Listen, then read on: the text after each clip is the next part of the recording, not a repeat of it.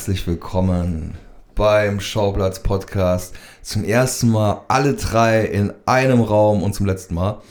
Äh, Spoilerwarnung Ende. Stimmt nicht ganz. Bei der Berlinale Folge waren wir auch zu dritt in einem Nicht in Raum. einem Raum. Ach nee, da haben wir telefoniert, ne, mit dir. Siehst du? Ah, fuck. So, und da zeigt sich auch schon die Dynamik einer Dreierfolge. es wird eine Laberfolge. Und wir haben eine Stunde angesetzt und ähm, wenn ihr in acht Stunden wieder aufgewacht seid und Eugen beim zweiten Film angelangt ist, dann muss ja Eugen dir, die du das jetzt hörst, ein Bier ausgeben. Einfach beim Ed am Beugen, am B, keine Ahnung, ich habe es bis heute nicht Amboy, kapiert, sein, Instagram. sein Instagram. Einfach stalken bei Schauplatz Podcast und irgendwas mit Ambeugen. Und er schickt das Bier dann per Post zu. Herzlich willkommen. Mein Name ist Nikolas Benjamin Pusse und ich bin heute Abend euer Moderator. Aber ich habe noch zwei andere an Bord und zwar den Eugen. und das Beste kommt am Schluss. Oh. Die Legende, die ikonische Mastermindin der Indie-Horror-Kurzfilm-Regie aus Oberösterreich. Heute live in Berlin. Eigentlich schon mit einem 1C Deutschtest eingebürgert. Selina Motherfucking Sonderman. Und jetzt kriegt die Folge hier eine Parental Advisory äh, Warnung und ähm, äh, ihr wisst, explizite Lyrik. Hallo Selina Sondermann. Hallo, vielen Dank für diese charmante Ankündigung. Ähm, dann starte ich auch gleich. Ähm, Eugen hat es ja schon mal angeteased in einer unserer Recap-Folgen. Äh, Taika Waititis neuester Film kommt am 4. Januar in die Kinos. Und wir hatten das Glück, äh, bei der Premiere dabei sein zu dürfen. Und ein ganz großes äh, Danke geht raus an Leonora, die nämlich äh, ein Interview mit uns führen durfte mit Taika. Für Genau. uns. Mit uns wäre auch eine Ehre eigentlich.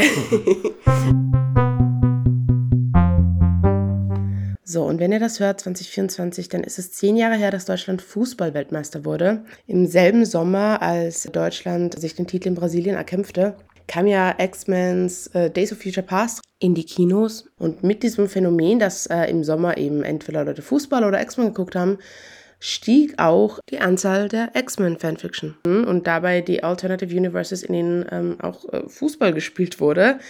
Warum weiß ich das? Weil ich äh, zugegebenermaßen äh, da einiges gelesen habe.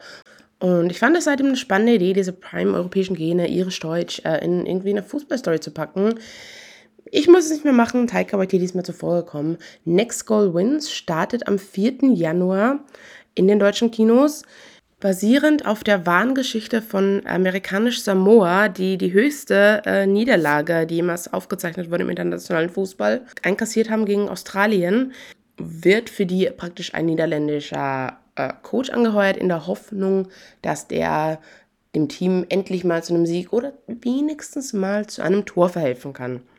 Es ist ein sehr herzerwärmender Film. Was mir so imponiert hat, ist bei der Premiere gingen die Leute bei den Fußballszenen ab, als wären sie im Stadion. Also das muss man wirklich Taika lassen. Für jemand, der nicht so Fußball interessiert ist, hat er die Fußballsegmente hervorragend inszeniert. Aber mal ganz abgesehen von diesem David Goliath äh, typischen Außenseiterfilm, das Herzstück des Films ist eine sehr menschliche Geschichte rund um Jaya, eine Mitspielerin in Thomas Rongens Team, eine Fafafine, denn in der samoanischen Kultur gibt es mehr als zwei Geschlechter und damit muss Rongen auch erstmal klarkommen. Und hier wieder ganz großes Kompliment an Waititi, dass er sich nicht unbedingt einen Kopf drüber macht, wie Rongen das auf seine Weise klärt, denn in Realität ist es einfach ein Fakt, mit dem er zu leben hat. Also da gibt es gar nichts groß rumzudiskutieren. Was er selber dazu sagt, das hört ihr jetzt hier. Die liebe Leonora war nämlich für uns bei dem Interview mit Taika. Yeah, that's why there's no speech in the movie about it, and there's no big long description about it because that's very Hollywood style, and the only description is they're like flowers. That's it. because Simple. your job Simple. is figure it out, and it's like I think that's pretty self-explanatory, and it's like Best way to explain it. yeah, and it's, it's also like we shouldn't have to. We shouldn't be trying to explain everything and, and all the time. It's like it's a culture that accepted it, you know, a very very long time ago. While the West is still trying to like control people's bodies and like control other people, it's like it's way less effort and way less of a hassle to just accept and go deal with your own shit. Wenn ich Leuten zu erklären versuche, dass ich zwar Fußballfan bin, aber Clubfußball nicht unbedingt so toll finde, sondern einfach mehr auf die internationalen Turniere stehe, dann habe ich ab jetzt äh, Taika, der mir hier in meiner Meinung den Rücken stärkt. No, I'm not a fan of football. Um, I like rugby, um, but I do appreciate football. I'm a fan of uh, like uh, international games, World Cup games, um, those tournaments, just because I think World Cups are great in any sport because it's the best of the country against the best of another country, and I think that's Like in Harry Potter. it's, a, it's like in Harry Potter, it's like anything, and um, Und warum macht er dann einen Film über Fußball? The main thing in this story for me was Jaya. So the human factor. kind of. Yeah. Um, the people.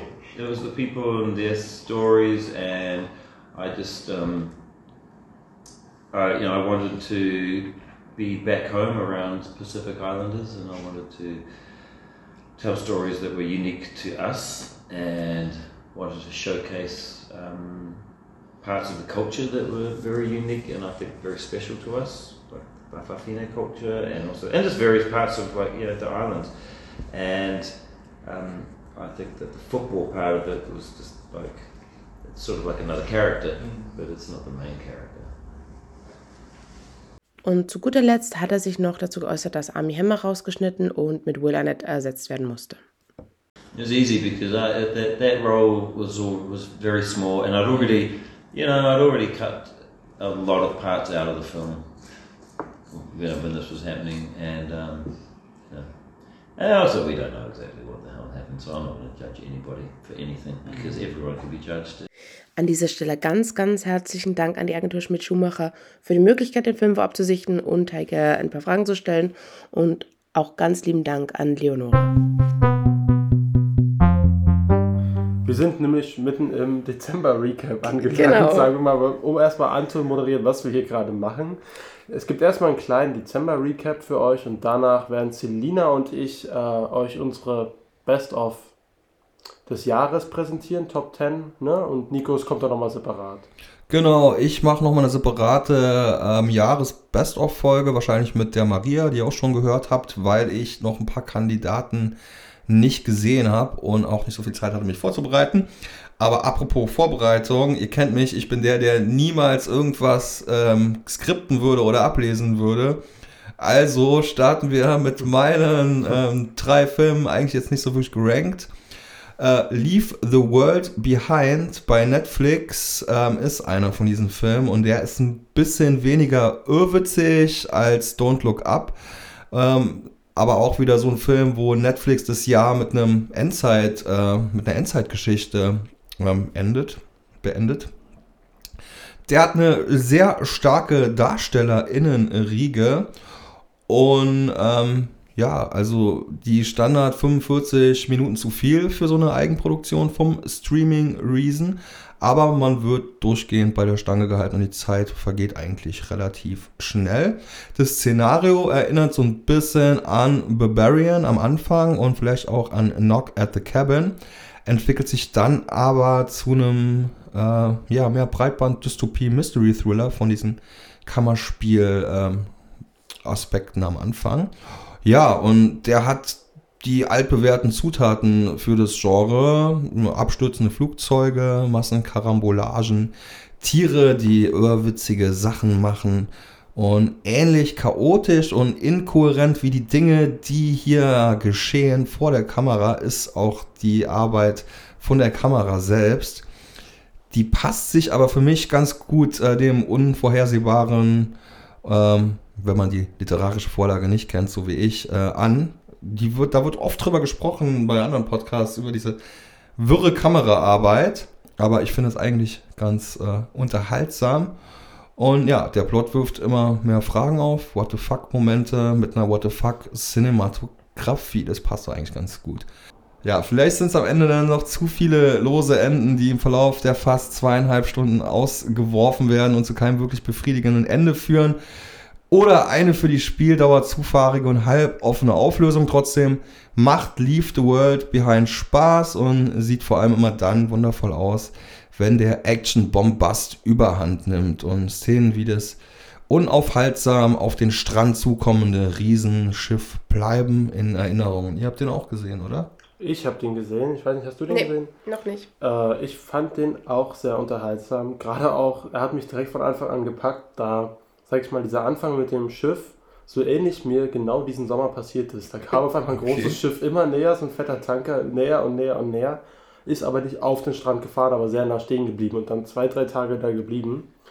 Und dafür hatte der Film mich direkt bei Laune.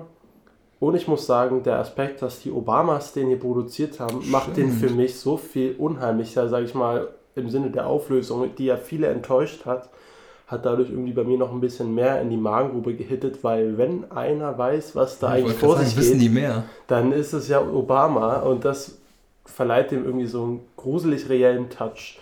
So, aber Krasser Aspekt, so weit denke ich gar nicht. Ey, stimmt. aber an sich ähm, finde ich auch, läuft ja gut durch. Ist ein bisschen lang geraten, aber die Darsteller sind alle gut. Ja. Schieße. Genau. So, ich habe jetzt hier wieder im Dezember bei den Recap ähm, einfach die Filme dabei, die ich für euch vorab sehen konnte. So, jetzt ist der Film schon, zwei von den dr- drei Filmen sind jetzt schon draußen.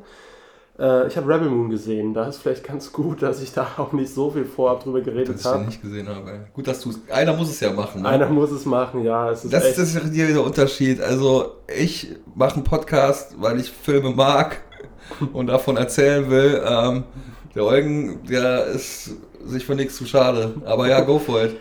Ja, Rebel Moon. Also, ähm, ich weiß nicht ganz genau, was Zack Snyder dabei geritten hat. Es ist halt wirklich ein Abklatsch von jeder Science-Fiction- und Fantasy-Welt, die man in jedem Medium bekommen hat. Das ist halt, das ist auch nicht irgendwie geil, dann zu sehen, so, boah, ach, schau mal, hier haben wir das, hier haben wir das, sondern es ist so, dein Ernst? Also, es ist so krass, dass es schon wirklich plagiativ wirkt. Es geht halt um Rebellen. Ein Rebellenstern wird von einem Imperium angegriffen und dann gilt es halt, sich zu verteidigen. So, das kennt man schon.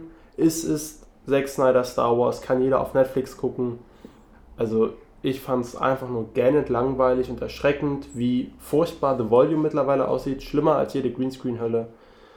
Ähm, Cast leider absolut verschenkt und auch nicht gut. Ja, mehr habe ich dazu leider gar nicht zu sagen. Ähm, ich kann dazu äh, sagen, dass äh, man mit äh, Helge Schneiders Jagd auf Nihil Baxter, ähm, wo Doc Snyder auf ähm, Jagd nach einem Verbrecher ist, den besseren Snyder-Film sehen kann. Aber ja, Nur vielleicht noch ergänzenswert, ich finde es ein bisschen schade, dass Netflix jetzt auch ihren eigenen Snyder Cut-Moment haben möchte, indem sie vor Release des Films ankündigen, dass ein Snyder Cut in R-Rated kommen wird. Also sehen wir hier vielleicht eine be beabsichtigt schlechte Fassung, was mich noch Fragen hat zurücklassen würde. Nächsten Sommer gibt es dann den. ich würde halt gern einen Zack Snyder, Helge Schneider, Doc Snyder Film sehen. So, Praxis Dr. Hasenbein in so einer äh, Chrom, Chromoptik. So mit so. Zeitlupen und Sixpacks und so, das und mit Orgelspiel und mit Peterchen, der den Ball in Zeitlupe gegen die Wand wirft. Genau. Ihr kennt Praxis Dr. Hasenbein nicht? Nee. Nee. Ach Leute, also wirklich, ey. Also, naja, da ist Craxis Terror euch einen Schritt voraus, weil dem habe ich den gezeigt, als Nummer 1 deutsches Kulturgut. Ich bin so sozusagen das wandelnde Goethe-Institut. Okay, Selina, dein. Ich habe gerade die ganze krampfhaft überlegt, wie ich jetzt eine Überleitung finde. Ähm, ist mir nicht gelungen. Deutsches Kulturgut trifft es nicht ganz, weil die Serie ist amerikanisch. Aber mein innerer Monk hat sich hier so in den deutschen Sprachgebrauch eingereiht. Wegen der Serie Monk. Und da gab es jetzt dieses Jahr Monks, Mr. Monks Last Case. Das habe ich jetzt im Dezember äh, guck, geguckt ähm, auf Peacock ähm, mit VPN. Der kommt demnächst auch irgendwie, warte mal, Peacock ist, Das klingt wie immer Sky, pervers. Sky, weil genau, Peacock wahrscheinlich. Klingt, klingt, Peacock klingt eklig. V. das ist ein V. Ja, ich weiß, aber es klingt trotzdem eklig. Ja, irgendwie. okay, verstehe. Ähm, Pipi-Penis. Okay. also, Mr. Monk, ähm, unser liebster Detektiv mit OCD und allen möglichen autistischen Eigenheiten, der ist wieder da und ähm, viele haben ja während der Pandemie diesen Faible für Desinfektionsmittel, Leute meiden, Mindestabstand halten. Das hatte ja Monk schon vorgemacht und während der Pandemie gab es auch einen kurzen Comedy-Sketch, der dann rauskam. Und jetzt wurde aufgegriffen, wie es denn Mr. Monk in der äh, Pandemie ging. Und ihm ging es in ganze Ecken schlechter, als wir ihn äh, zurückgelassen haben mit äh, Beendigung der achten Staffel. Ähm, und das fand ich richtig spannend, weil viele dieser Reunion-Sachen natürlich ganz herzergreifend aufgebaut sind mit wir sehen die nochmal, ähm, denen geht es allen gut, ähm, so eine versöhnlichere Note haben. Und der Film halt auch ähm, die, sagen wir mal, die düsteren Seiten des Lebens aufgreift, äh, wie es eben einem Menschen, der schon Schwierigkeiten im Leben hat, durch diese äh, Pandemie nochmal aus der Bahn geworfen wird. Ähm, dafür fand ich das wirklich erstaunlich ehrlich und den Zuschauer ernst nehmen. Das hat mir sehr gefallen. Äh, genau, wie gesagt, kommt wahrscheinlich demnächst auf irgendeiner Sky-Plattform. Ich kann ihn nur sehr empfehlen, auch wenn der eigentliche Kriminalfall dann doch nicht so ganz mithalten kann mit denen aus der Serie. Sehr schön. Jetzt hat mein Nachbar gerade Musik angemacht. Keine Ahnung, ob man das hört oder nicht. Ist ein, ein sehr toller Nachbar. Kann wunderbar um 3 Uhr nachts bei 130 Dezibel Queen-Lieder singen. Respekt dafür. Ähm, ich würde da jetzt mal noch mal noch einen Film raushauen, weil gerade, ähm, ja, gute Überleitung, Maestro. Da geht es auch um jemanden, der sich um, um tolle Musik kümmert. Die äh, Leonard Bernstein ähm, Verfilmung von Bradley Cooper, der ähm, nach A Star is Born es wieder sehr gut drauf hat, sich selbst ähm, sehr geil zu inszenieren und sich, ähm, ja, oder? Was, was sagt ihr dazu? Seid ihr noch da? Der Ja. sich auf sich se- seine eigene Inszenierung aufgeilt. Ja, schon. Ja. Also der schreibt schon so die Sachen so, dass er da abliefern kann so ein bisschen und sich ein bisschen austoben kann. Äh, ja, kann man drüber diskutieren, wenn er da immer so ein bisschen auf die Kacke hauen will und so viele Facetten wie möglich auf einmal zeigen will. Aber dass Carrie Mulligan hier einfach zum Niederknien spielt und äh, dafür eben nicht wie Bradley Cooper die große Geste braucht, das äh, ist eigentlich fast objektiv feststellbar. Aber immerhin von Cooper den Raum bekommt. Genau, genau. Und ich finde es wirklich auch ja, sehr faszinierend in dieser Konstellation mit Cooper. Wie du sagst, äh, dass er sie das machen lässt. Ne, Eigentlich ist sie auch die wahre Hauptdarstellerin. Ähm, da ist es halt dann interessant bei den Oscars, weil da wird sie wahrscheinlich, wenn sie als Nebendarstellerin ins Rennen geht, größere Chancen haben. Wegen Ja. Priscilla, Ja. vermute ich. Äh, Vielleicht auch wegen Zone of Lily. Gladstone. Lily Gladstone. Ach so, okay. Ja. Gut, stimmt, Lily Gladstone, ja. Ja. Stimmt, ja. Deswegen habe ich noch keinen Jahresrecap äh, aufnehmen können, weil ich äh, zwar tausendmal bei dem Abspann irgendwie äh, gewartet habe, dass der Film aus um irgendwelche Projektoren auszumachen, aber selbst noch nicht dazu gekommen bin, noch nicht die Zeit und Muße hatte, Killers of the Flower Moon zu sehen. Aber Maestro, und ich sag mal so, wenn ihr A Star is Born mochtet und dann wird der Film auch was für euch sein. Der ist jetzt nicht die ganz, ganz große Geste wie A Star is Born. Da fehlt so diese weibliche Sangespart auf eine Art. Also die Musik ist zwar auch gut und ähm, gut eingesetzt, aber äh, so eine Lady Gaga ist dann, hat dann auch mal eine andere Strahlkraft. Ähm, wenn man jetzt halt der absolute Musik-Nerd ist, finde ich. Auch keine Ahnung, was ich hier laber. Ähm, Jo, Maestro, Bradley Cooper bei Netflix zu sehen, war kurz im Kino. Guckt's euch an, wenn ihr Musik, Biopics mögt. Ja, ich bin ein großer Verfechter des Films auch. Also wie gesagt, ich finde die Kritikpunkte schon im Endeffekt alle sehr berechtigt, die der Film jetzt abbekommt. Aber ich doch, ich finde das schon beachtlich, was Cooper hier gerade in der ersten Stunde inszeniert. Das ist schon alles sehr schön anzusehen. Äh, wie die Szenen jetzt alle zusammengesetzt sind und wirkt dann doch wieder ein bisschen zu überambitioniertes Projekt. Also eins von beiden Parts hätte er vielleicht rauslassen sollen, entweder die Rolle zu spielen oder die Regie. Hätte ich auch gerne nochmal von Spielberg gesehen, die Regie. Aber was ich ganz groß fand an dem Film, war die Nase.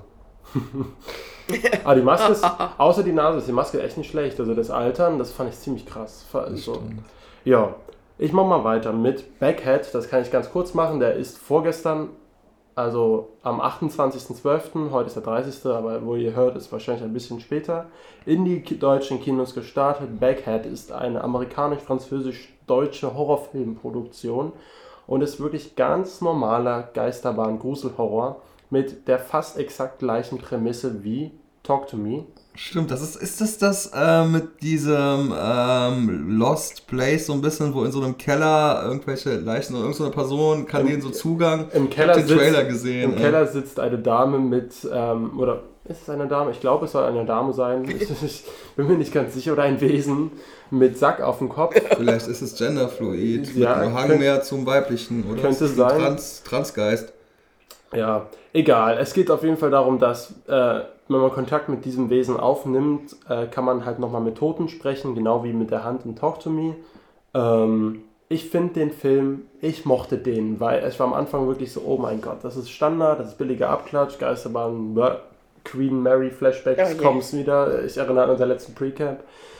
Aber nein, das hat mir dann doch viel besser gefallen. Gerade auch dieser Studio Babelsberg-Look, und das muss ich wirklich mal sagen, das sieht wirklich aus wie so diese Practical Effects von so einem deutschen Märchenfilm, aber in so einem US-Standard-Horrorfilm zu sehen und Berlin als Hauptrolle, es spielt in Berlin, das fand ich alles irgendwie so charmant, dass mich das dann gekriegt hat wieder und ich habe auch meine kleinen Gruselfilmchen gern.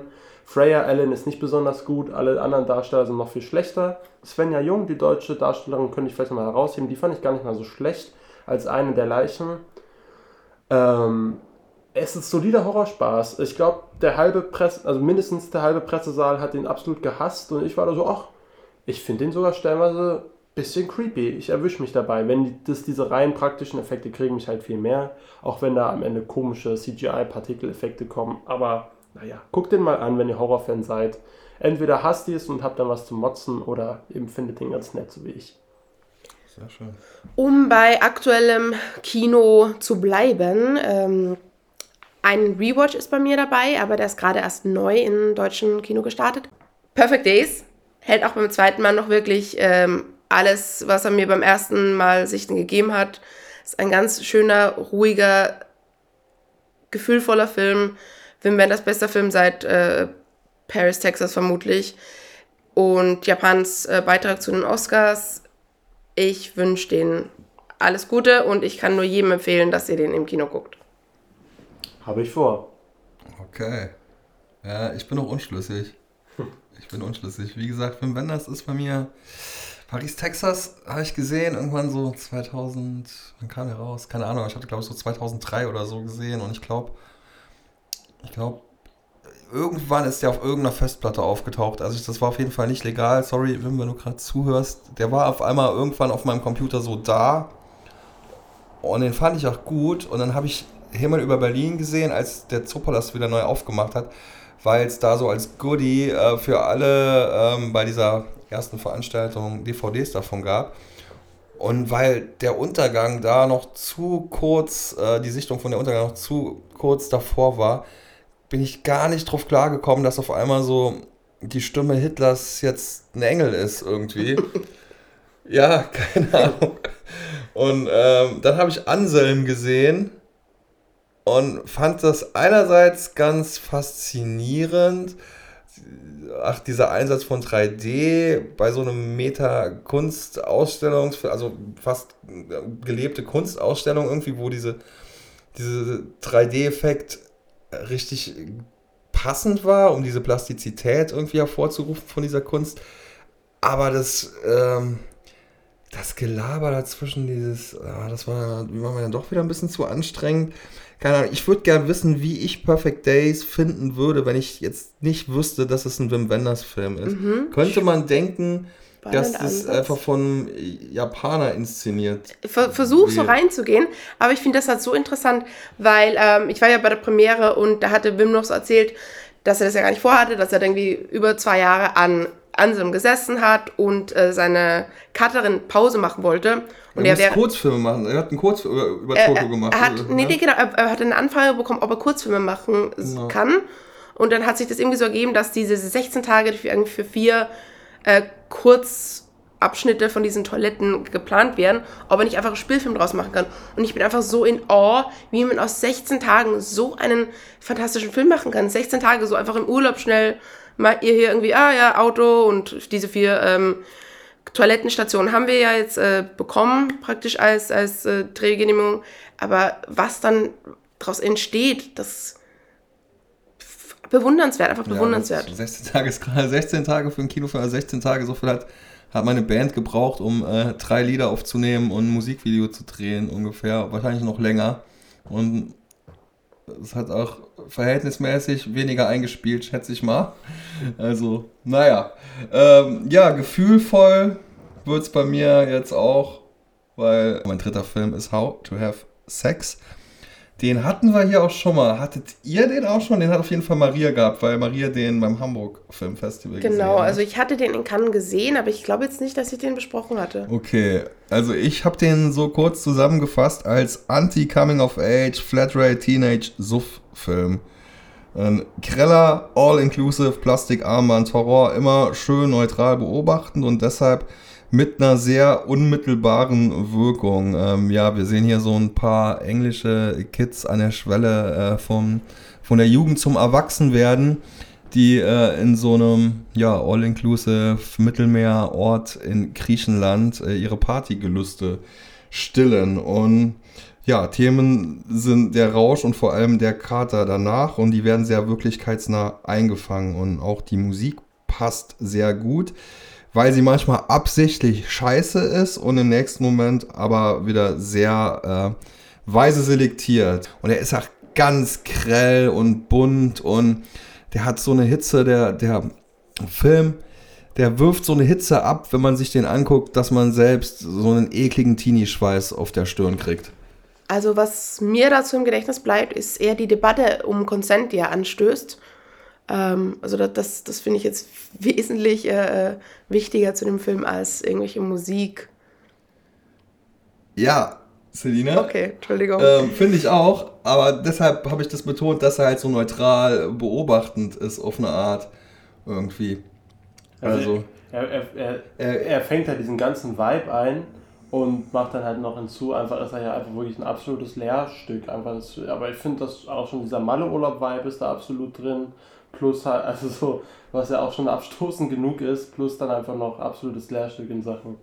ja, er fängt halt alles nur so ein und äh, er wirft es einem so vor die Füße. Ja. Und ich finde es halt krass, dass er jetzt nicht irgendwie so damit arbeitet, dass jetzt, ähm, wenn, jetzt vielleicht Spoilerwarnung, aber wenn so übergriffige Szenen kommen, die vom männlichen Geschlecht ausgehen, dass da jetzt nicht damit gearbeitet wird, dass dann irgendwelche fiesen Score-Töne erklingen oder sowas. Ja. So, und das meinte ich damit. Also ich wollte es jetzt gar nicht ausschließen, dieses Thema des das Konsens. aber so fließend übergeht, so in dieses Party so und dadurch einfach so als so unangenehm normal dargestellt Und wird. auf der anderen Seite ja auch so ein bisschen es weibliche Charaktere oder Figuren gibt, die, ähm, die ja von ihrer Freundin erwarten, so, ey, komm, hast du jetzt endlich deine Jungfräulichkeit verloren und so, Ja, ja. dass da auch von der Seite ein Druck aufgebaut wird und dass das halt wirklich sehr objektiv alles gezeigt wird und einfach sehr beobachtend, ohne eine Wertung und dadurch halt so eine Wirkung entfaltet. ja, Habe ich das schlau gesagt? das hast du sehr schlau Ja, wie ein gesagt. richtiger Podcaster, oder? Ja. Ich habe Dream Scenario gesehen, ähm, der neue Nicolas Cage-Film, produziert von Ari Aster, inszeniert von Christopher Borgli, der auch Sick of Myself gemacht hat. Da hat Nico, glaube ich, schon eine Folge zu gemacht, ne? Der schrammt knapp vorbei an meinen äh, Jahres-Top 10. Ja, Der war, glaube ich, Platz 1 in einem Monat.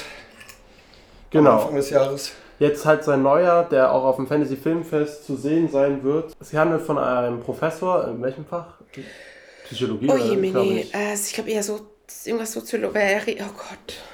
Wissen wir nicht ganz genau, liegt vielleicht aber auch ein bisschen am Film, denn der macht ganz schnell seine Prämisse klar. Dieser Mann taucht in den Träumen von allen möglichen Menschen auf der Welt auf und äh, wird dadurch erstmal zum absoluten Superstar. Das ist ein richtig nettes Was wäre wenn Szenario, was der Film auch konsequent bis zum Ende durchzieht. Man merkt aber nur, dass es ein Szenario, was halt kein Dream-Szenario im Endeffekt ist, sondern dann eher wirklich zur Schleppnummer wird. Die erste Hälfte finde ich ganz toll, gute Ideen, aber irgendwann geben die Film die, geben dem Film wirklich die Luft aus. Also äh, dem fehlen dann Ja. einfach an neuen Ideen und ja, sage ich mal, tobt sich ein bisschen zu sehr an den reinen Male-Sex-Fantasien aus, die sowas dann auch auch mit sich bringt zum Beispiel. Also ich, Ja, also diese eine Szene, die du, glaube ich, meinst, die ist, mm, ja, okay. ja, nee, es ist schon sehr viel. Das ist aber was seine Gunst bei Frauen und dann auch bei seiner Ehefrau wieder versucht. Also ich fand, es zieht sich ein bisschen viel das Sexthema, Sexthema durch durch den ganzen Film.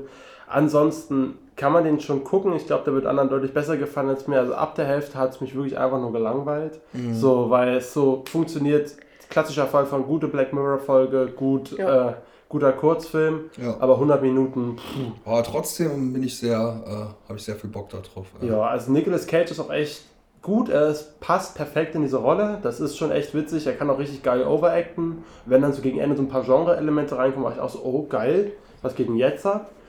Ähm, da merkt man auch so diesen Ariasta-Anstrich, sage ich mal. Es ist so ein bisschen wie Bose Afraid, unberechenbar, was kann dir passieren, aber man merkt halt doch am Ende, es ist halt nicht Ariasta. Ariasta. Und das ist halt schon wieder ein bisschen schade. Ja. Okay, also falls ihr euch wundert, jetzt im Hintergrund, also wir hören es, ihr hört es vielleicht nachher auch. Mein Nachbar hört ganz weirde Musik, es hört sich an wie so eine Mischung aus ähm, Weihnachtsmusik und bei äh, Zelda auf dem Nintendo zu lang in irgendeiner Höhle irgendein Artefaktsuchmusik. Keine Ahnung, was mit dem wieder los ist, oder? Ja, ein bisschen, Komische ja. Georgel, ey. Aber ja, falls er das gerade live macht, dann krasse Keyboard-Skills, also gutes Timing. So, und jetzt, Dankeschön so, für diese. Überleitung. Ey, Musik! Ah, deswegen. Genau. Dankeschön. Oh, sorry, zu spät geschnallt. Ähm, genau. Und wir hatten ja letztes Jahr eine ganz schlimme Elvis-Version. Ja. äh, äh. Und da dachte sich Ach, Sophia Coppola wohl, äh, das muss sie berichtigen. Äh, Film sie ja, hat ganz viel Unheil über mich gebracht. ja, nicht nur würdig. Also nicht nur der Film, also auch um den Film rum und äh, das, die Sichtung des Films. Aber mehr sag ich dazu nicht, Okay. sonst overshare ich wieder. Ja, ähm, okay. Aber du weißt Bescheid, falls du das hier hörst. Dankeschön. Du Stalkerin, warum hörst du das überhaupt noch? Jesus Christ. Wo, wo bin ich denn nur reingeraten? Ähm, also, nee, genau.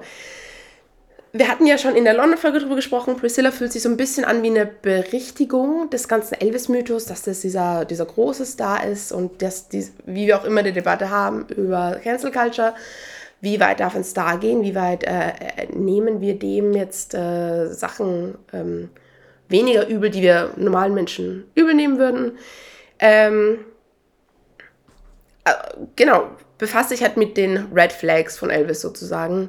Ihr habt den, wir waren jetzt auf der äh, Berlin-Premiere, Sofia Coppola war hier und ähm, ich hatte ja auch, glaube ich, in der London-Folge sogar darüber gesprochen, dass äh, ich eine der Musikauswahl Eine Songauswahl im Film. eine Songauswahl im Film, Dankeschön, äh, etwas interessant fand mit dem Kontext, in dem wir ja sowas betrachten. Und das habe ich Sophia Coppola einfach selber gefragt. Also hört da mal rein.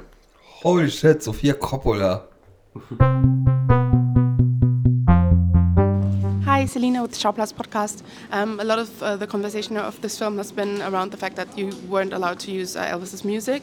I think you worked marvelously around that challenge. I wanted to ask you in particular about the decision to use the Badlands theme song. Um, was this perhaps about, you know, also the toxicity of this relationship? Uh, I just I, I love that film and I, I love that music, but we just were playing with different music and it really seemed to uh, enhance um, and build the emotion of that moment. So it was really just the feeling of the music and also a, a little homage to a film I love. And um, I mean, it obviously gained popularity due to Hans Zimmer's um, reiteration of that song for uh, True Romance. Um, and that also has a little nod to Elvis Presley because it opens. Oh yeah, I didn't I didn't think of that, but there's but yeah, there's he's definitely throughout our our culture. Ganz großartiger Film ab 4. Januar im Kino. Und jetzt, große Überraschung, sogar im Zoopalast. Wir zeigen einen Arthouse-Film. Und jetzt, wo diese Folge ausgestrahlt wird, am 1. oder 2.1., wir wissen es noch nicht ganz genau, ist der Film auch im Kolosseum gelaufen. Woo! Und ey, danke euch. Was für ein wunderschönes Abschiedsgeschenk. Sophia Coppola, einfach die Ja. Cousine von Nicolas Cage. Das wäre nämlich die Oh, Überleitung Mann. gewesen. Das wäre nämlich die Überleitung gewesen, aber hier trennt sich die Spreu vom Weizen. Äh, macht ohne mich mit eurem Podcast weiter, aber für solche Überleitungen ähm, müsst ihr euch dann jemand Neues redaktionell suchen. Edge. Badge. So, machen wir jetzt mit den Top 10 weiter vom Jahr? Oder was? Top 10, das ist doch viel zu viel. Top. Da laberst du wirklich eine Stunde noch. Top 10? Ihr könnt eure Top 10 gerne aufsagen, aber Okay. Wie viel, wie, auf wie viel gehen, da gehen wir ein? Wie viel gibst du? uns? sagt doch einfach mal eure Top 10 und bei äh, den ersten drei könnt ihr Sagen so wir mehr ein paar dazu. Okay, Sätze hast du dazu recht. erzählen. Ich, wie gesagt, behalte mir das noch vor, weil ich noch ein, zwei Filme gucken möchte. Eigentlich ach, tragisch, die ganze Aftersun-Geschichte mit letztem Jahr, der hätte halt sowas von in den Tops enden müssen. Und bei euch ist es auch weird, ihr habt ja sowas wie Poor Things schon gesehen. Oder den ähm, Also man muss vielleicht wirklich dazu sagen, Todd Haynes-Film habt ihr gesehen. keine Nee, Ahnung, December. Zone of Du nimmst mir Interest. eigentlich schon alles vorweg. Das sind meine Ja. beiden Top 1. Zone of also die teilen sich Interest. gerade den ersten Platz Ja, mir. das ist halt, weil wir so seelenverwandt sind. Danke, danke, dass ihr mich verlasst. vier von meiner Top 10 sind tatsächlich auch noch nicht erschienen in diesem Jahr. Also gut zuhören. Da kommt jetzt nämlich noch äh, im nächsten Jahr äh, gutes Zeug auf euch zu. Ich rate mal meine Top 10 ganz schnell runter. Platz 10 Anatomy of a Fall, haben wir auch hier schon drüber geredet. Bo's Afraid, den Film habe ich nicht umsonst viermal dieses Jahr gesehen, ist Platz 9. Ähm, Bestes erstes Drittel eines Films dieses Jahr. Für mich. Ja, äh, kann auch, verstehe ich. Ich mag lieber auch das zweite Drittel sehr. Das dritte Drittel finde ich auch am schwächsten, aber es ist immer noch ziemlich Nicht gut. das zweite. Ja, Uiuiuiui. okay. Platz 8, jetzt wird Selina mich köpfen, May December. Dass er nur, Platz 8 geschafft hat, ein ganz fantastischer Film. Haben wir auch schon ausführlich über- drüber geredet in der London-Folge. Poor Things ist dann Platz 7. Äh, Jorgos Lanthimos ganz großes Ding, also finde ich nochmal deutlich besser als The Favorite, weil The Favorite war alles so, boah, nett anzusehen, aber hä? Äh, der hier ist hä? Der ist nett anzusehen, aber auch. Er hat auch eine Sieht Message. auch einiges Ja. bildgewaltiger aus, so der Er, Trailer er ist, und er nicht ist mehr so viel reduziert. massiver, Ne? du hast absolut recht, er hat ein höheres Budget. Aber was mich halt da imponiert, ist, dass er halt auch nicht wirklich mal nachhaut mit dem, dass er auch nicht nur kritisiert, sondern auch wirklich, ich will nicht sagen, eine Lösung anbietet, aber er geht in eine Richtung, wo, wo halt auch wirklich ein Thema komplett rübergebracht wird. Hier mal ganz kurz äh, beste Grüße an meinen Kumpel Julian Schäfer, der jede Folge hier hört und extrem hyped ist für Poor Things. Julian, wenn du das hörst, bitte schreib mir mal genau in dem Moment und dann schickt dir Eugen auch ein Bier zu. Hm, Mal gucken. ich enthalte mich dazu. Gehen wir lieber direkt weiter zu Babylon. Danke für gar nichts, Deutschland, dass ich den 2023 in meine Top-Liste packen muss. Äh, doch, ich bedanke mich für die Premiere, die ich da. Das ist meine erste Premiere dieses Jahr. Stimmt. Danke nochmal, Par Paramount. Also, Babylon, Platz 6. Absolut fantastischer Film. Fast schon in der Vergessenheit geraten, dass das auch noch dieses Jahr war. Es war ja ganz am Anfang im Januar. Platz 5. Dann haben wir noch Oppenheimer. Der Ach bei du mir, Scheiße. der bei mir wechselt, wechselt, wechselt. Habe ich auch dreimal gesehen dieses Jahr. Ach du Scheiße, das ist ja ein Dritteltag fast. Ihr seid jetzt einfach mal ruhig. Es ist, es ist, dieser Sogar Film, ein halber Tag. Ich weiß, kann ich mir rechnen, ich konnte noch nie rechnen, aber alter Schwede, ey, du spielst doch wie Nolan mit der Zeit irgendwie so. Gestern meinte so eine Arbeitskollegin von mir, wo ist Zeit? Und da habe ich auch gedacht, das ist. In Oppenheimer Satz findest du ganz alles, viel Zeit. Bei Es in Nolan. alles. Nolan ist die Zeit. Nein, ich finde diesen Film absolut fantastisch. Wo ich beim ersten Mal noch dachte, was soll das Nolan? Warum erzählt es schon wieder so kompliziert? Das ist, dass man es nicht auf Anhieb checkt, wenn man sich nicht gut informiert hat und so weiter und so fort. Das gleiche Tenet-Gefühl, was irgendwie frustrierend ist. Und dann gucke ich diesen Film nochmal und denke, warte mal, da steckt da wirklich diesmal ein Konzept hinter. Bei Tenet war es einfach, okay, der Film setzt sich zusammen, man versteht was, aber es bringt nicht so viel, außer ein Gimmick. Hier ist es wirklich clever, wie ich finde, die Szenen zu spalten, zu fusionieren. Das ist uns ja auch es wird uns direkt am Anfang des Films wird uns auch gesagt. Bleibt im Thema. Ich weiß nicht, doch. Hast du was mit Barack Obama gemein? Das war das Einzige, er hat da so ein Blatt vor sich liegen, da stand nur Spalten und Fusionieren drauf und jetzt hat er das abgehakt. Spaß. Nee, Obama hatte den auch bei seinen Top des Jahres, deswegen. Ja, ich glaube, ich bin, Ja, auch, nicht, ich bin auch nicht so ganz allein. So, ich ich finde den Film schon ziemlich gut. Killian Murphy wird seinen Oscar auch bekommen. Der macht das nämlich absolut fantastisch. Ja, also Bradley Cooper hat keine Chance gegen Wer soll denn Killian. dagegen gewinnen dieses Jahr? Also Walking Phoenix schafft es weder Napoleon noch ein Bo's Afraid leider. Okay. Golden Globe hat eine Chance, weil da ist er für Komödie, Komödie separat nominiert. Ja, Aber stimmt. nee, Oppenheimer, Killian Murphy wird das schon machen, weil das war auch absolut fantastisch. Die Trinity-Sequenz ist die spannendste Szene dieses Jahrzehnts mit Abstand. Also ich war, äh, hab, es ist, ich weiß nicht, diese Bombensequenz, da halte ich beim dritten Mal immer noch die Luft an, finde ich absolut spannend. Das kann der Docking-Szene in Interstellar absolutes Wasser reichen. Ja, toller Film. Was ich ein bisschen schade finde, ist, dass Robert Downey Jr. auch so gut ist, gefällt mir natürlich, aber dass er dadurch äh, Ryan Goslings Oscar in Gefahr bringt als Best Supporting Actor. Ich bin immer noch Charles Melton. Ja, okay. Aber ich, ich, ich der, Doch, der hat jetzt alle, alle, alle vorherigen Awards abgeräumt. Und was ich dazu sagen muss, ist, ich hätte nicht gedacht am Anfang des Jahres, dass ich zwei Filme, also erstmal, dass ich überhaupt zwei Filme sehen werde, wo Matthias Schweighöfer mitspielt, aber dass der schlechtere Film von Christopher Nolan sein wird, das, das ist schon mindblowing auf eine Art. Und das, obwohl in einem anderen Film Matze Schweighöfer den Saarländer gespielt hat. Nicht umsonst auf Platz 149 von aller Zeiten bei Letterbox war Oppenheimer, mein Platz 5. Platz 4 ist Hitman von Richard Linklater, ein Film, den ihr euch alle hinter die Ohren schreiben müsst, denn es ist einfach mal die fucking beste Comedy des Jahres. Äh, nein, nicht des Jahres, sondern seit 10 Jahren. Ich, Wir haben zu diesem Zeitpunkt den anderen Glenn Powell-Film nicht gesehen, aber wenn jemand äh, von der Marketingstrategie dazuhören sollte, sehr unwahrscheinlich, aber falls doch, packt den an Valentinstag rein. Ihr macht Geld damit. ja, stimmt, hat immer noch keinen festen Kinostart Nee, in hat keinen. Deutschland. Aber Ne? das wäre der perfekte Valentinstagsfilm. Ich sag euch, da geht, gehen, ja, ihr macht Geld. Es ist, pff, Ja, also Hitman ist wirklich sehr romantisch, sehr sexy, Sexy. sehr witzig. Also, ihr habt den zweimal in London gesehen. Das ist wirklich, es ist der Crowdpleaser des Jahres für mich. So von den Crowdpleasern kommen wir zu den ja, äh, etwas härteren Stoffen. Da kriegst du keine gute Überleitung hin zu Oh. Killers of the Flower Moon. So. Mhm. Erstmal das, es wird schlimmer. Killers of the Flower Moon wurde, glaube ich, aber auch genug zugesagt. Haben wir lange und breit in ähm, London und kann in der Lon besprochen. genau in beiden Folgen drüber gesprochen. Ist, es ist ein absolut monumentales Meisterwerk. Ich finde es absolut fantastisch, was äh, Martin Scorsese in diesem hohen Alter nochmal für ein Ding raushaut. Und jetzt, so, Kinostart Anfang Februar, richtig? Zone Ja. of Interest.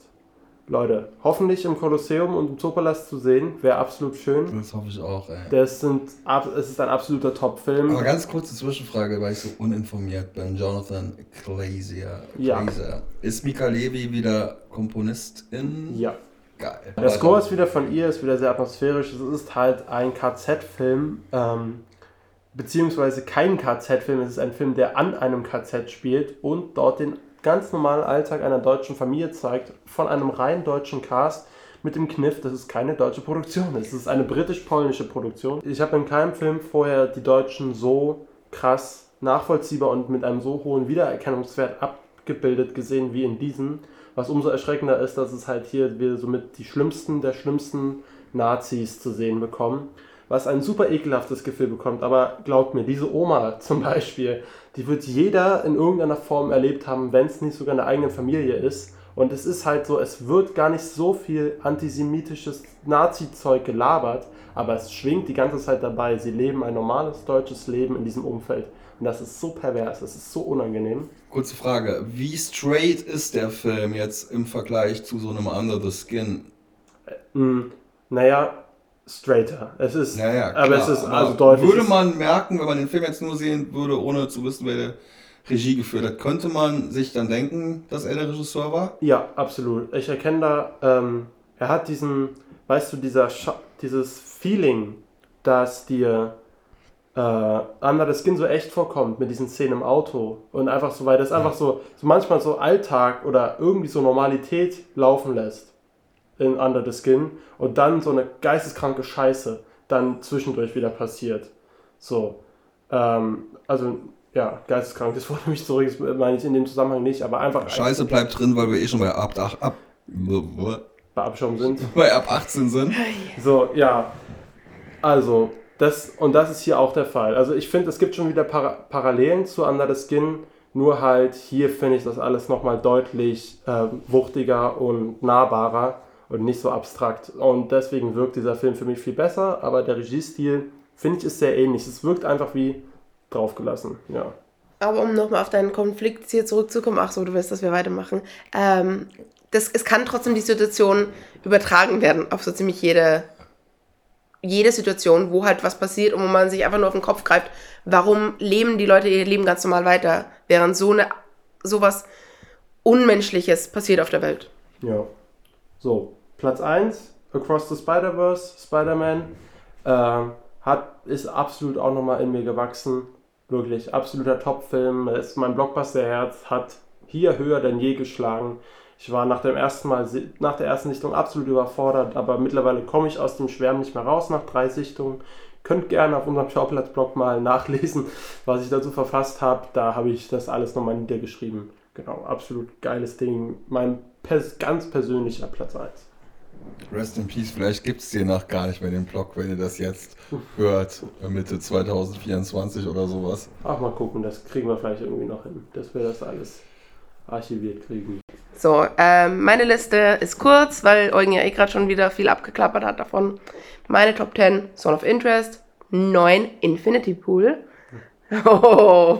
Der, der ist nicht schlecht, aber auch nicht so toll. Naja, also äh, ich meine, ja, es sind zwei, mindestens zwei Sperma, nee, drei, kommen kommen Poor Things Sperma vor. Also mindestens zwei Filme mit Sperma sind natürlich in meinen Top 10 drin. ähm, Bo is Afraid, kommt da Sperma vor? Da kommt Hoden genug Pimmel-Content vor. Okay, also Hoden. da muss jetzt nicht auch noch irgendwas fließen. Okay. Sorry, Selina. Alles klar. ähm, Babylon, wir bei Körperflüssigkeiten. Und tadadadada, die große Sperma, ähm, der große Sperma-Abräumer des Jahres, Saltburn.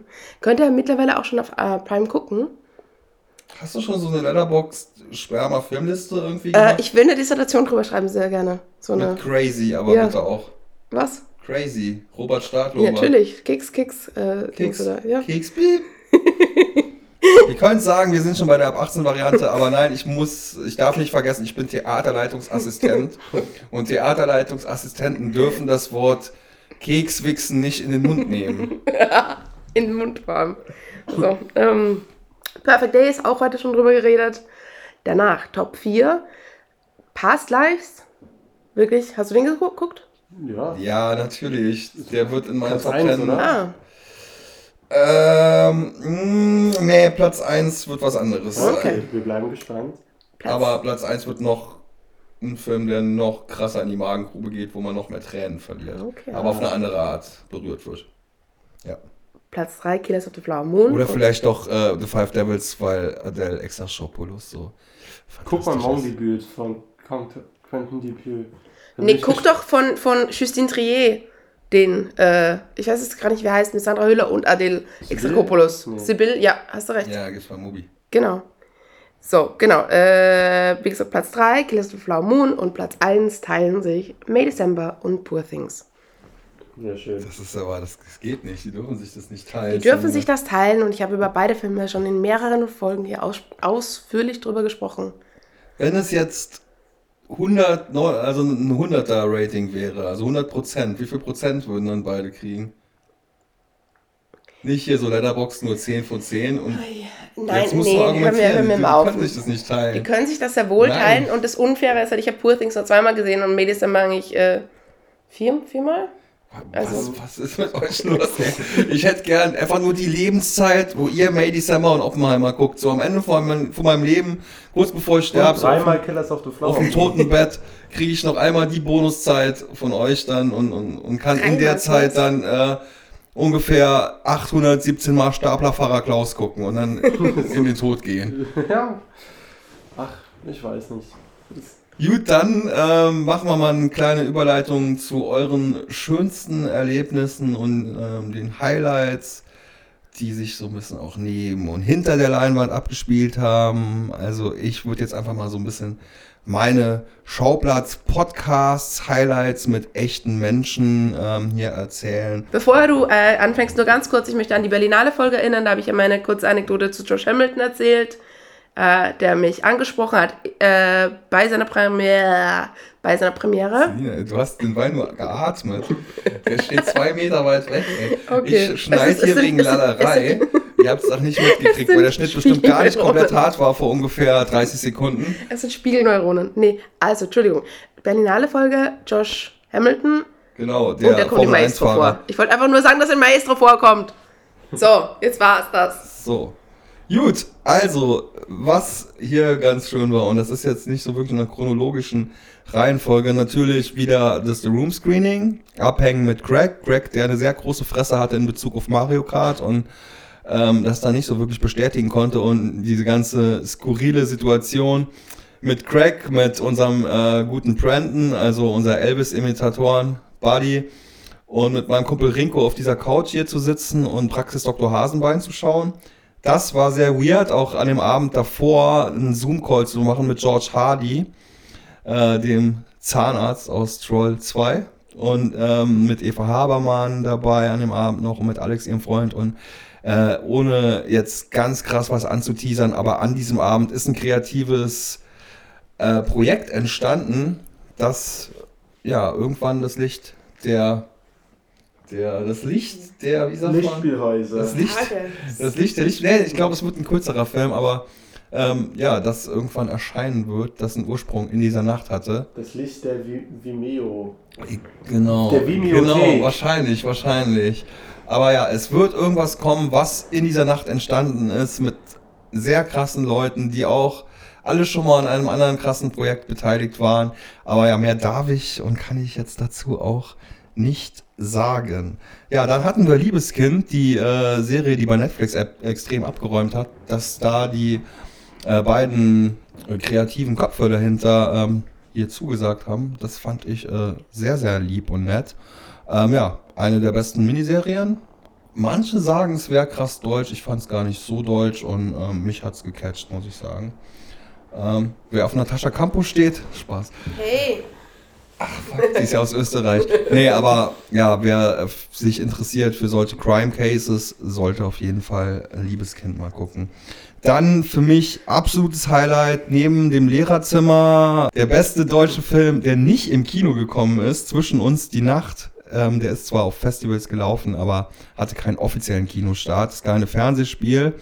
Äh, absolut faszinierender, toller Film, schöne Musik, endlich mal äh, mit Kirmes als Hauptschauplatz eines Films.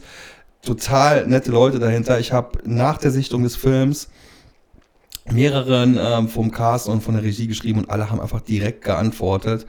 Und ähm, ja, da haben wir auch eine Folge dazu gemacht oder die war noch in der äh, Monats-Recap-Folge dabei. Zwischen uns die Nacht. Schaut euch diesen Film an, vor allem wenn ihr Breakdancer gerne fahrt.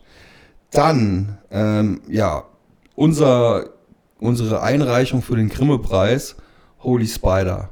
Also, was eigentlich nur damit angefangen hat, dass jemand im Zoopalast einen, einen Teppich anstatt eines Posters aufhängen wollte und ich dann ins Gespräch gekommen bin mit dem guten Saul Bondi, der diesen Film produziert hat, dass daraus ähm, so eine wirklich sehr, sehr spannende Podcast-Folge entstanden ist. Da bin ich echt dankbar für meinen Job.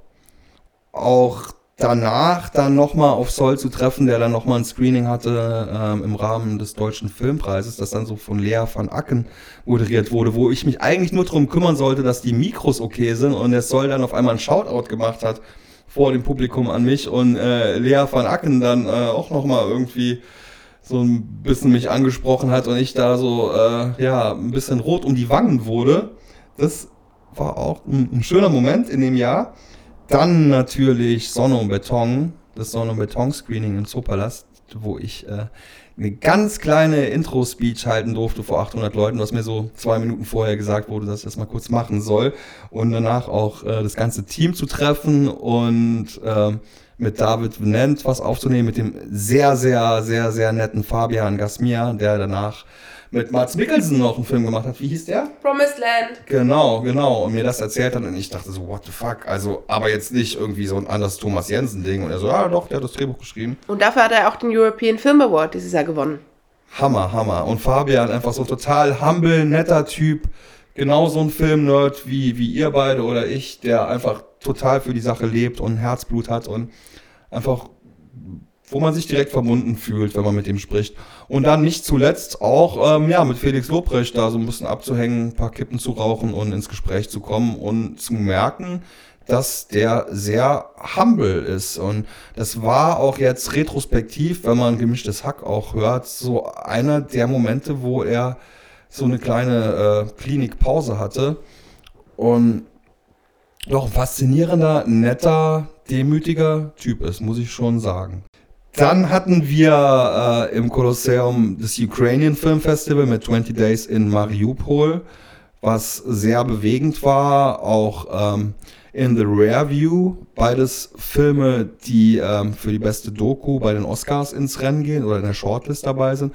Auch den Regisseur von In the Rare View zu treffen, war sehr bewegend. Ja, und beim Human Rights Film Festival den Lukas zu treffen, Lukas Zeltinger von Painting Dakar, der kreative Kopf dahinter, das war auch eine, eine tolle Sache. Ähm, so, das war's eigentlich so. Also an mehr kann ich mich gerade nicht erinnern. Was, was ist bei euch so absurdes, schönes, memorable passiert in eurem Jahr neben und hinter der Leinwand? Also, für mich tatsächlich jetzt dieses Jahr herauszustellen, dass ich so viele wirklich Filmschaffende, die ich mein Leben lang verfolgt habe, jetzt endlich mal auch mal in Persona sehen konnte, sei es man wurde zugewunken von Steven Spielberg, man erlebt einen Mic Drop von Quentin Tarantino, Ari Aster beim Q&A, Harrison Ford im Zoopalast. Jennifer Lawrence, Phoebe Waller-Bridge Hab habt ihr getroffen. Jennifer Lawrence habe ich leider Fuß verpasst, habe ich leider verpasst, das ärgert mich natürlich insbesondere. Aber am schönsten war dann eigentlich so dieses Feeling, ich bin mit Fieber in London aufgewacht und so, fuck, jetzt ist Killers of the Flower Moon. So war der, das erste Mal auch ein absoluter Fiebertraum für mich. Und ich wusste halt, danach ist der Screen Talk und ich habe keine Tickets für den Screen Talk, äh, wo Martin Scorsese live interviewt werden wird. Ähm, dann komme ich raus aus diesem Film, hatte mir vorher drei von diesen Londoner absolut krassen Triple-Action-Pillen reingeschmissen. Danach war das Fieber auf jeden Fall weg, tatsächlich. Äh, und sehe auf meinem Handy, yo, hast du Bock auf Tickets für äh, Screen Talk, Martin Scorsese von Selina? Und ich so, das, das made my fucking year. Also das war so geil. Und dann sind Und- wir dahin, saßen da in dieser VIP-Gästeliste von Apple zwischen hier BBC Radio One und Francesca Scorsese. Und da wurde angekündigt, so, und das Q&A wird moderiert von Edgar Wright. Shit. Und der Name ist sogar im privaten Gespräch zwischen Selina und mir vorher gefallen, so, wer könnte das denn interviewen? Krass, ja. ähm, und das war echt so, also absolut Hate Explode. Ey, das war ein Fiebertraum und dann hast du noch ein Foto, wo du mit Phoebe ist ein Phoebe-Traum quasi noch. Aber da bin ich Da nur verstorben drauf Ist zu sehen. egal, ist egal, ey. Ich würde töten dafür. Ich habe ja auch ein Bild, wo ich mit Steven Spielberg drauf bin und man mich so von hinten von der Stimmt, Seite sieht, aber ich stimmt. hab's, ich hab's. Ja, naja, und dann noch natürlich David Fincher, Emerald Fennell. Das war schon wirklich ein tolles Jahr. Ja, mit dem haben wir leider nicht gesprochen, den haben wir nur von, Der Ferne. von der- dem vom Balkon aus gesehen, aber ja. So, und jetzt noch Selinas Highlights hinter und neben der Kamera, die sich wahrscheinlich sehr überschneiden mit Eugens. Ja, ähm, ich gebe nochmal ganz kurz an. Äh, Martin Scorsese habe ich ja zweimal dieses Jahr gesehen. Äh, Im Februar wird es ein drittes Mal. Also, wenn da nicht ein bisschen äh, äh, Regie-Grandiosität auf mich abfärbt, dann kann ich mir selber auch nicht mehr helfen. Ähm, Oder umgekehrt. Ach, Lava nicht. Äh, nee, aber Francesca Scorsese war tatsächlich ein, eins meiner Highlights, weil äh, die Tochter, die ja für ihre TikToks mit ihrem Papa bekannt ist, äh, mit der habe ich ganz kurz geredet. Ähm, genau, zur Berlinale, wie erwähnt, äh, Josh Hamilton, äh, Sydney Sweeney, auch ganz groß, finde ich. Also ich habe jetzt gerade äh, Euphoria nochmal gerewatcht. Ich, ich liebe die. Ich, mir egal, was da ihre Eltern politisch äh, für Kacke machen. Ähm, Jacob Elordi hat sich, äh, ähm, warum, den habe ich nicht getroffen, sorry. Aber ihre Nähe von Sydney hast hat Jacob Elordi Jacob. Elordi-Filme gesehen. genau. Also wenn ich meine Stat- Letterbox-Statistik nicht manipuliert hätte, wäre das auch mein Number One äh, Watched Person. Aber die Kissing Booth-Filme waren mir dann doch zu doof, dass ich die logge. Ähm, so sind es, glaube ich, nur offiziell fünf Filme, die ich mit ihm gesehen habe, aber ist doch auch ein, ein, keine krumme Zahl. Das Chris Messina-Interview, das fand ich schon wirklich krass. Also das war ja das Erste, Ja, was, ich mir, auch krass, was ich mir auch selber erarbeitet habe für diesen Podcast. Also da hatte ich ja angefragt und so, bei Upcoming ist das, habe ich ja schon mal erzählt, geht es ein bisschen anders zu. Äh, bin ich noch wirklich krass äh, beeindruckt, dass wir das bekommen haben, dass sich äh, Black Rabbit PR da so für uns organi organisiert hat und eingestanden hat, dass wir da ein Interview bekommen. Und das war natürlich fantastisch. Ähm, ja, und die anderen Highlights sind ja schon in diesem Podcast drin. Äh, Sofia Coppola und bei der ähm, Priscilla Premiere habe ich noch dir ein Abschiedsgeschenk mitgebracht. Für deine absurden Anekdoten haben wir auch Alexander Scheer kurz befragt, was denn seine absurdeste Kinoanekdote ist. Iconic, ey, ab geht's, Alex. Hier kommt Alex. Oh, pack das rein. Magst du es an Anspieler reinpacken? Und dann kriegen wir Ärger mit GEMA oder Oh sowas, nein. glaube ich. Okay. Okay, Alex Scher. Ganz kurz noch, äh, wir vom Schauplatz-Podcast, wir sammeln immer die absurdesten Anekdoten. Was ist denn das Absurdeste, das Sie je in einem Kinosaal erlebt haben? Ähm, das Absurdeste kann ich nicht sagen. Ähm, der lustigste ähm, Inside-Joke, den hatte ich in Bochum tatsächlich bei einer Vorstellung von Ghost Dog von Jim Jarmusch. Ähm, da kommt Forrest Whitaker aus einem Zoofachgeschäft, weil er Hafer für seine Tauben, er züchtet Tauben in dem Film, kauft und hat einen Sack mit Hafer auf der Schulter und kommt aus dieser Zoohandlung und es ist eine totale und die Zoohandlung heißt Birdland. Ich habe sehr laut gelacht. Ich war der Einzige, der diese Anspielung verstanden hat. Wir waren aber auch nur zu fünft in diesem etwas größeren Kino. Und die Referenz ist, ähm, ein paar Jahre vorher hatte Forrest Whitaker in Clint Eastwoods Biografie über den Jazz-Saxophonisten Charlie Parker die Titelrolle gespielt und er hat bekanntlich sehr oft im Birdland gespielt. Und dann kam er aus diesem Zoo, aus dieser Zoohandlung raus als Samurai und da stand Birdland. Ich habe sehr laut gelacht. Ähm, man muss es erlebt haben, wahrscheinlich. Okay, danke. Dankeschön, schönen Abend. Danke, Ghost Dog. Ich liebe Ghost Dog. Liebt ihr auch Ghost Dog? Nicht gesehen. Hast du auch Tauben auf dem Dach? Gibt keine Tauben auf dem Dach? Ich bin leider kein Kenner in diesem Fall. Diesen Fach. So, jetzt wird mich ja abge, abgefragt. Wie viele Jim Jarmusch-Filme hast du gesehen? Oh je. Zwei. ihr- Was, was, was ist mit euch? Ich- Ich habe alle Jim Jarmusch-Filme gesehen, außer Limits of Control. Fuck. Ja, da hast du uns nicht genug Influence bis jetzt. Nein, doch, hier. Guck Über mir- über mir hängt Über mir hängt wieder ein großes Damoklesschwert. Ja. Only Lovers Left Alive. Muss ich Den habe ich, den hab ich dieses Jahr tatsächlich nachts habe ich durchs Fernsehen gesetzt. Das war wirklich so 2 Uhr und dann lief er auf einmal bei 3 Satz. und da bin ich ein bisschen hängen geblieben. Tatsächlich hier Tilda Swinton. Und danach kam so das Wetter für die Alpenregion, dann hat Selina auch noch eingeschaltet. Und ich gucke, wie in Oberösterreich das Wetter ist. So. Und wie viel Schnee gefallen ist. Ey, ja, cool. Dann, dann war's das für dieses Jahr und für immer. Mal gucken. Vielen Dank für alles. Ich hab euch lieb. Danke fürs Jahr. Ja, wir haben wirklich ein paar echt schöne Folgen hier zusammen aufgenommen, auf die wir sehr stolz sind. Ja, danke für die Möglichkeit, unsere Zungen hier.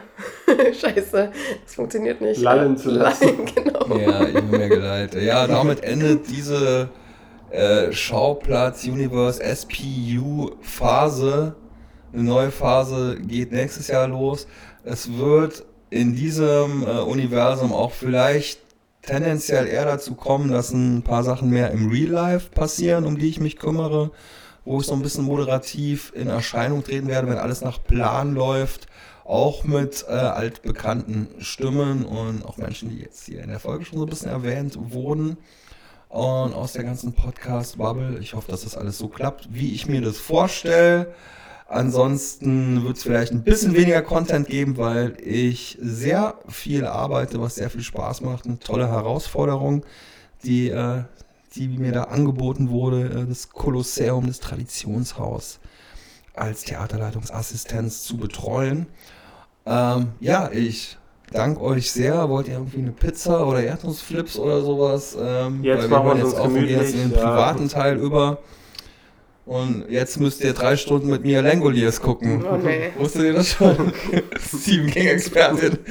Gut, ey, äh, dann bleibt mir nichts, als euch noch einmal das Wort zu überlassen, bis ich meine Standard-Abmoderation mache. Wollt ihr noch irgendwas loswerden?